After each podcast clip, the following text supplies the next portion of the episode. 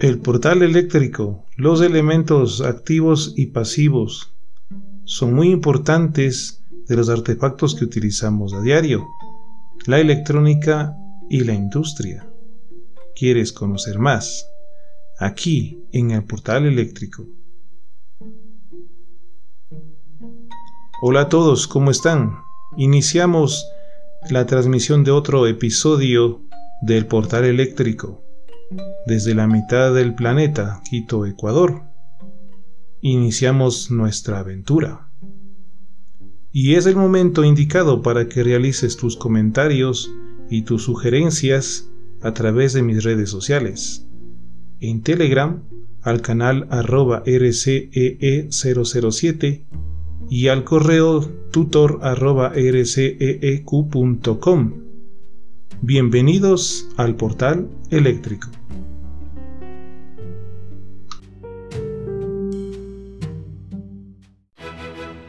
Hoy en el portal eléctrico vamos a hablar sobre las fuentes de tensión y de corriente.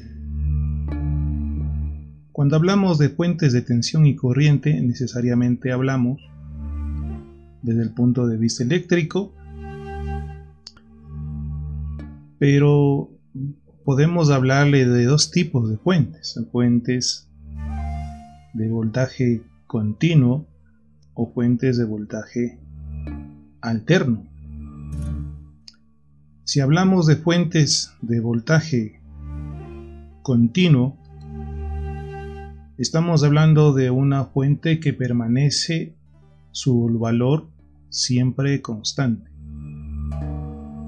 En el caso de un voltaje alterno, como su nombre lo indica, es una fuente cuya magnitud va alcanzando un nivel máximo, un nivel mínimo, en algún momento es cero y de esa manera va alternando entre un valor mínimo o valle y un valor máximo o de cresta.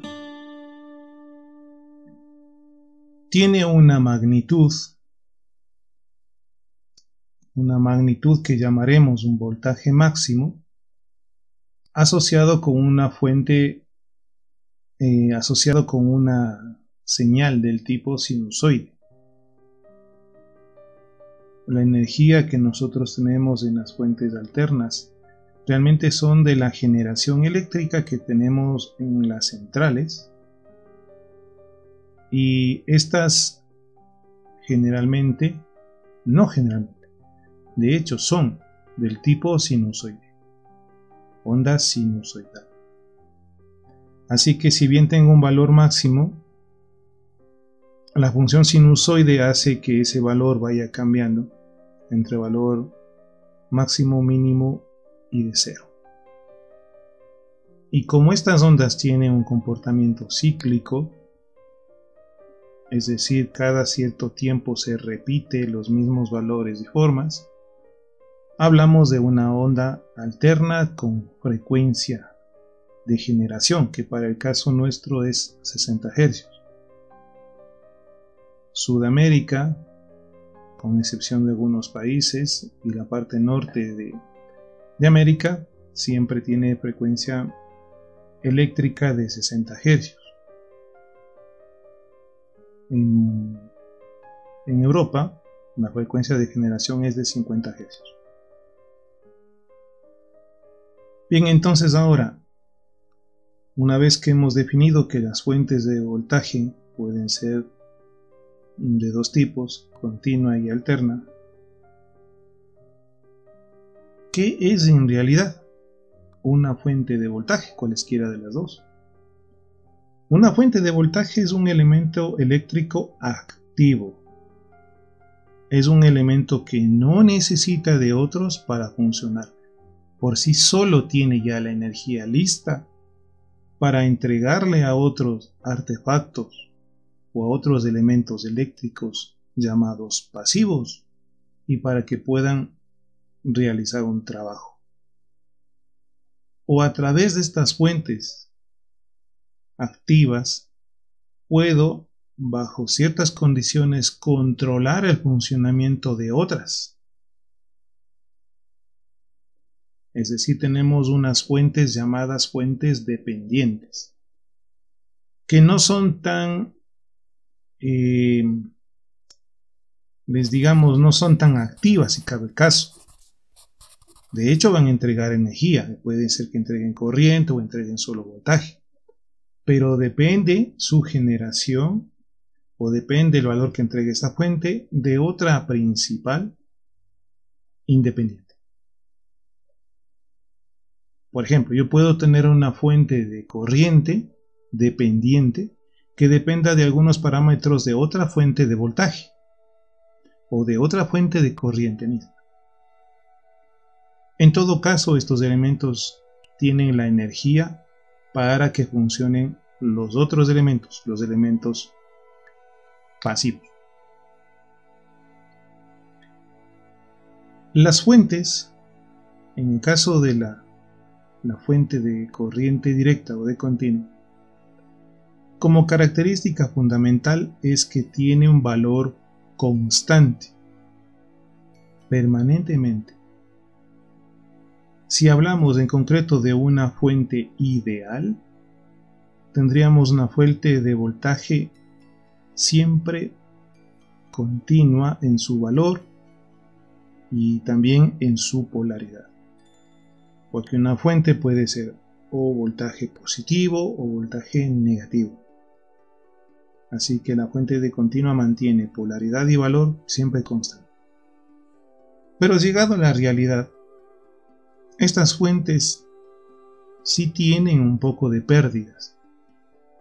Las pérdidas en los artefactos eléctricos, ya, ya sean activos o pasivos, siempre está presente.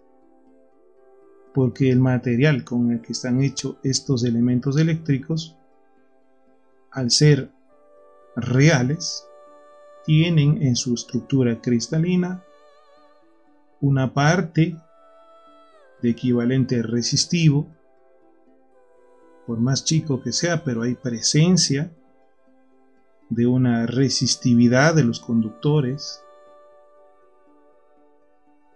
Así que una parte, aunque sea pequeña de energía, va a perderse.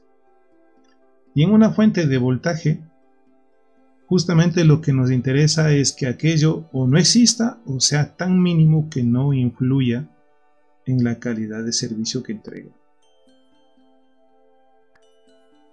Si yo tengo una fuente de continua, digamos de 12 voltios nominal, eso debería llegar a la carga. Digamos que en vacío nos da 12 voltios, pero cuando conectamos la carga, resulta que ya no llegan 12, llegan algo menos. ¿Por qué será? ¿Por qué? Si la fuente está con sus terminales o sus bornes entregando energía a la carga conectada. Si nosotros analizamos el circuito equivalente de la fuente, vamos a tener que la fuente tiene asociada una resistencia interna muy chiquita, pero que existe. Y lo que nos interesa es que esa fuente tenga una resistencia interna tan, pero tan pequeña que la caída de voltaje propia dentro de la fuente sea aproximadamente cero, para que todo el voltaje de esta fuente se la lleve la carga. Entonces de una fuente real no nos podemos escapar. Algo de voltaje se va a quedar. Por eso, por eso se da el concepto de regulación de voltaje que es el porcentaje de, de cuántos son las pérdidas de voltaje que la misma fuente utiliza y no entrega la carga.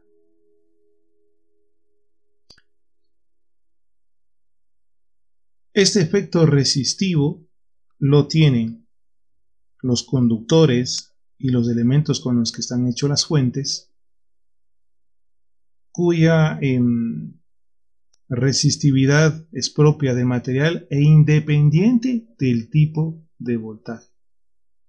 El efecto resistivo en estas fuentes es independiente si estoy con frecuencia de 50, de 60 o 0 hercios.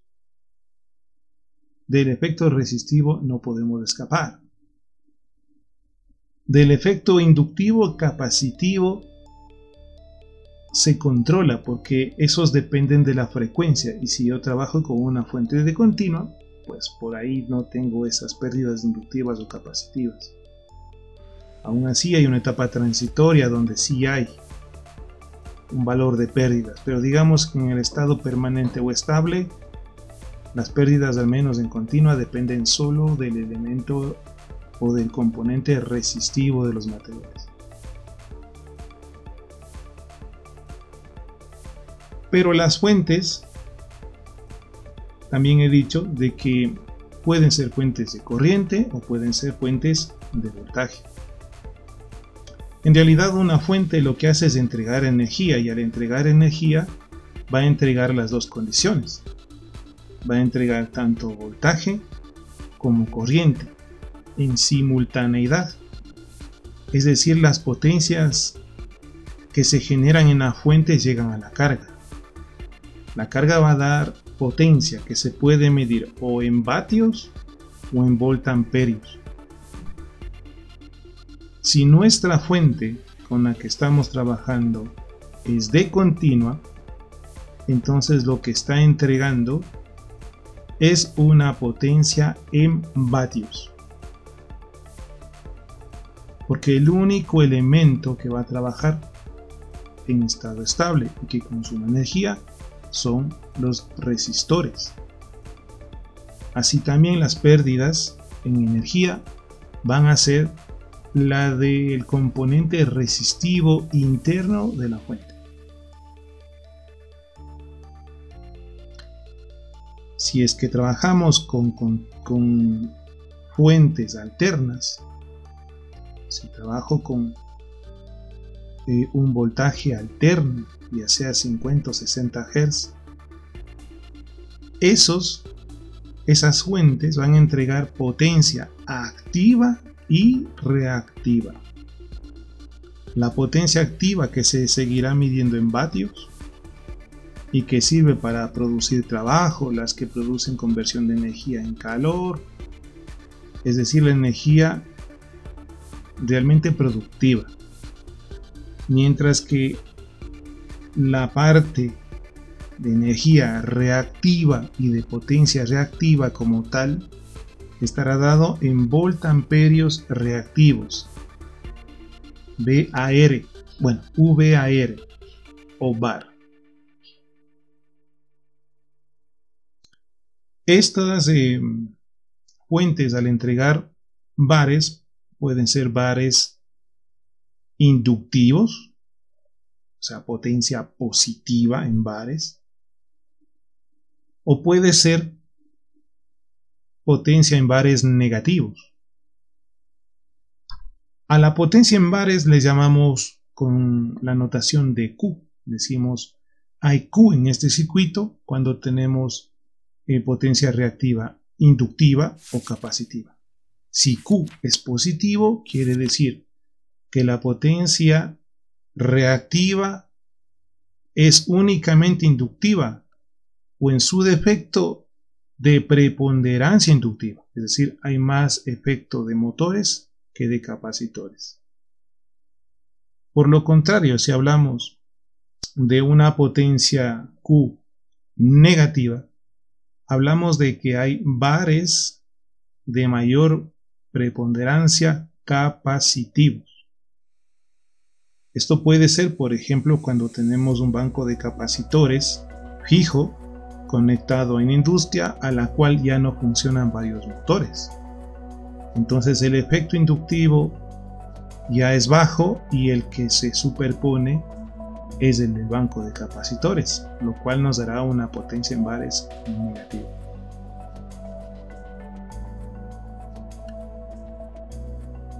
Dicho esto, entonces nosotros ya tenemos Característica de las fuentes, que son elementos activos, no necesitan de otro para funcionar, que pueden ser fuentes de carácter continuo o alterno, que si fuesen fuentes ideales no tuviesen pérdida de potencia, y en el tiempo sería pérdida de energía, sino que son elementos reales donde tenemos la presencia del, efecto resistivo, del efecto inductivo y o capacitivo, concretamente cuando hablamos de, de fuentes alternas, que son aquellos em, parámetros que van a afectar a la fuente y hacer que algo de energía se quede dentro de la fuente y el resto se entrega a la carga. La carga no va a llevar el 100% de la energía. Debe llevar lo más cercano a 100. Llevará un 99% en adelante y en otros casos algo menos. ¿Qué nos interesa en las fuentes, sobre todo en las fuentes de voltaje? Que la resistencia interna que tenga esta fuente de voltaje sea lo más chica posible para que sus pérdidas sean despreciables. Y como cuando podemos tomar ese parámetro. Nosotros podemos considerar ese parámetro de que una fuente se la puede considerar de pérdidas despreciables cuando la resistencia interna de esa fuente sea menos de un cienavo de la carga que se conecta. En otras palabras, si yo tengo una carga de 100 ohmios a conectarse, la resistencia interna de la fuente debe ser menor a un ohmio para tener una característica de que es una fuente casi ideal. Pero como no siempre voy a conectar 100 ohmios, puede ser que conecte 1000, sería mejor. Y si conecto 10, es peor. Así que el valor o el efecto resistivo en las fuentes debe ser lo más cercano a cero posible para tener un comportamiento eh, aproximado a ideal.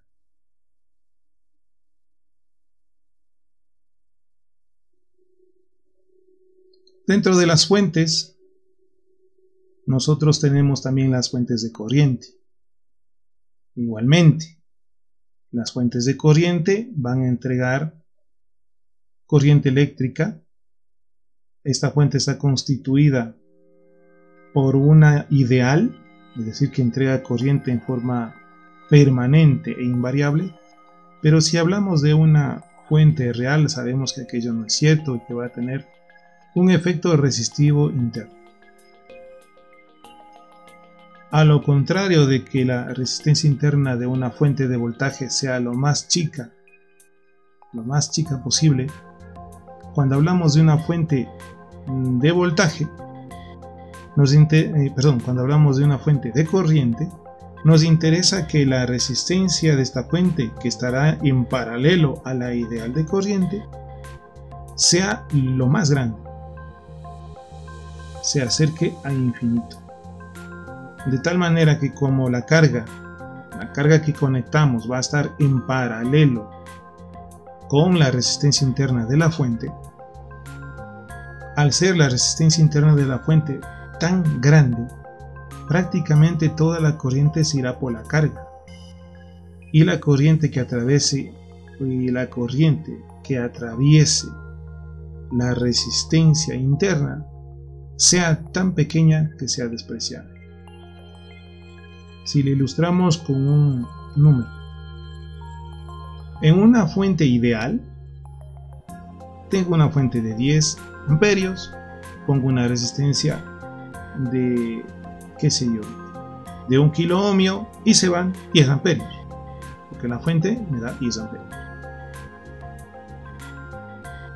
Ahora la fuente, al ser ya no ideal, sino una real, digo, tengo una fuente de 10 amperios con una resistencia interna en paralelo a la fuente que será de un mega ohmio por ejemplo un mega ohmio. Y le conecto a la carga 1000 ohmios. El paralelo de 1000 con un mega es aproximadamente 1000 porque hablamos de que la resistencia interna es mil veces más grande que la carga entonces, de esa manera, los 10 amperios van a irse si no todos irá un 9.9 y algo más por la carga y ese 0.01 o menos por la resistencia interna de la fuente. Y ese es el kit. La fuente de corriente es una fuente ideal en paralelo con su resistencia interna y los bornes de conexión a la carga. Y en esta fuente de corriente su resistencia interna debe ser lo más grande. Si yo puedo tener teraohmios, mejor. De tal manera que garantice que la corriente no vaya por ahí, vaya todo por la carga. En las fuentes de voltaje, lo que yo debo garantizar es ¿qué cosa? La fuente real de voltaje es igual a la fuente ideal de voltaje en serie con su resistencia interna y luego los bordes de conexión. Y lo que nos interesa en una fuente de voltaje es que su resistencia interna sea tan pero tan pequeña que llegue a ser décimas o milésimas de ohmios de tal manera que todo el voltaje de esa fuente literalmente pase a la carga. Así es como nosotros tenemos las fuentes. Así es como nosotros podemos trabajar con las fuentes eléctricas.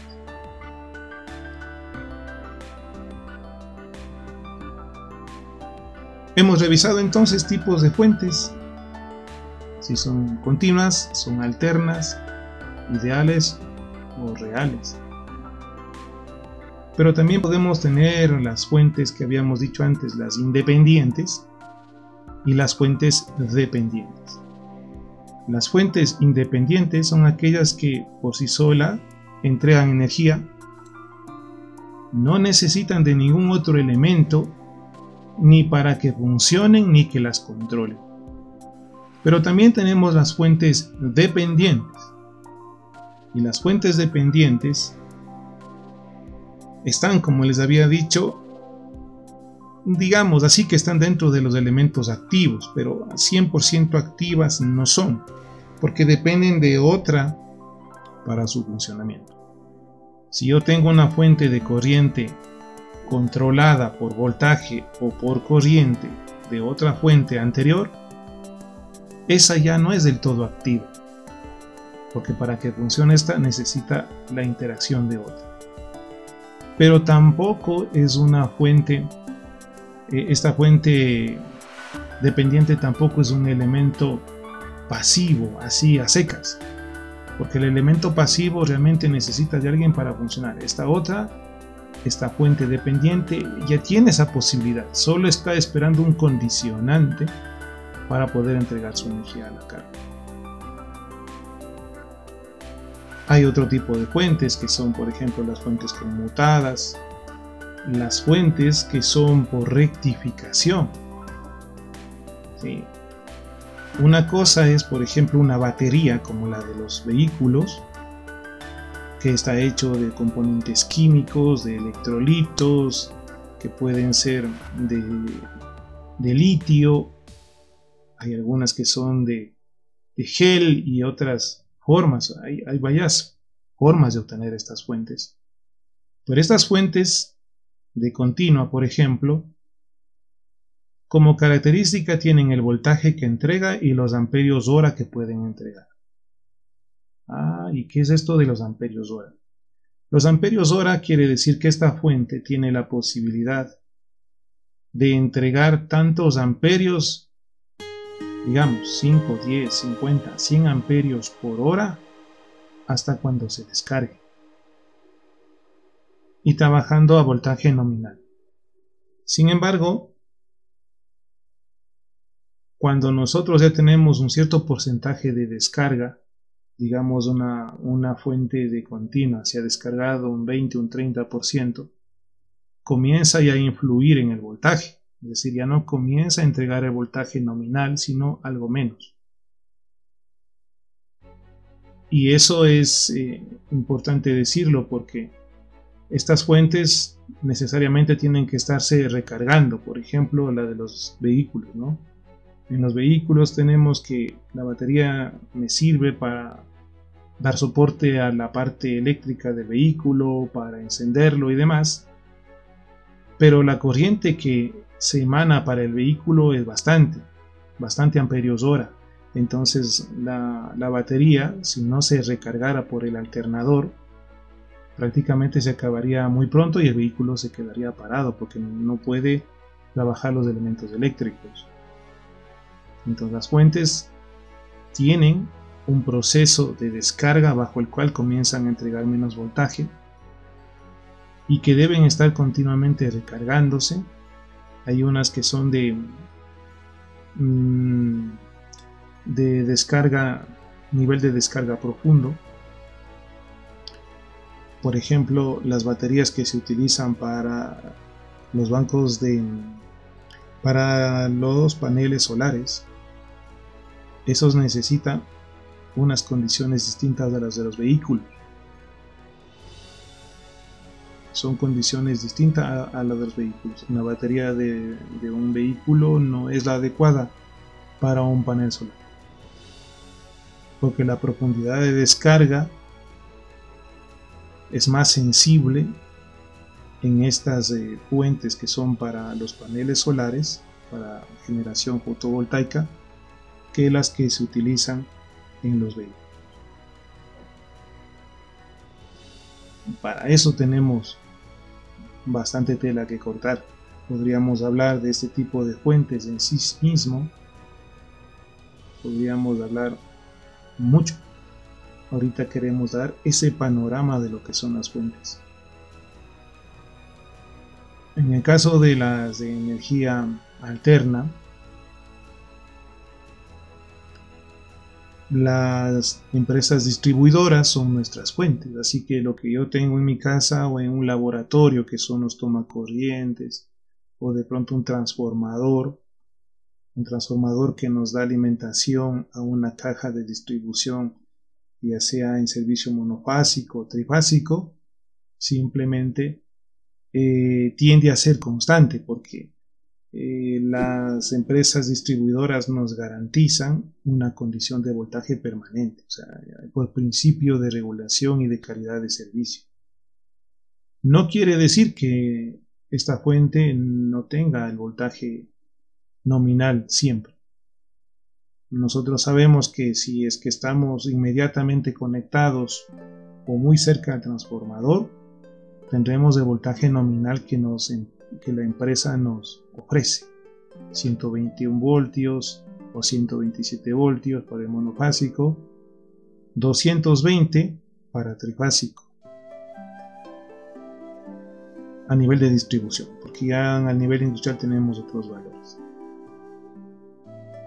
Así que si nosotros estamos cerca del transformador tendremos el voltaje nominal pero si es que estamos lejos de un transformador, estamos cientos, cientos metros, o hay mucha carga y nosotros estamos al final del circuito, ya no nos llega a los 120 o 127 voltios, nos estará llegando menos.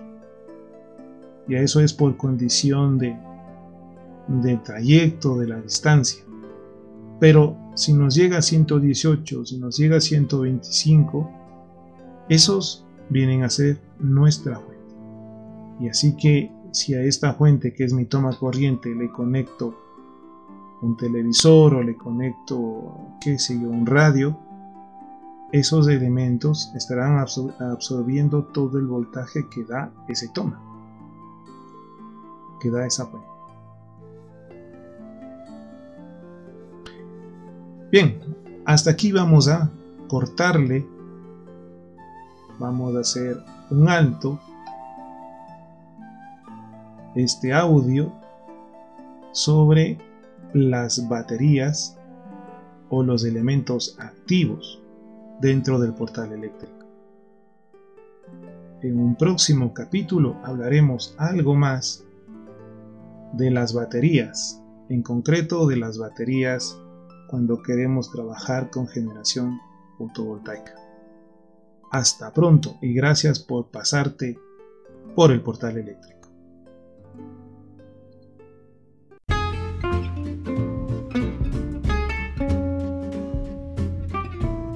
Hemos llegado al final de otro episodio más aquí en el portal eléctrico. No te olvides tus comentarios y de suscribirte a este podcast y a mi canal de YouTube, que lo encontrarás en la descripción de este audio. Hasta nuestro próximo encuentro en el portal eléctrico.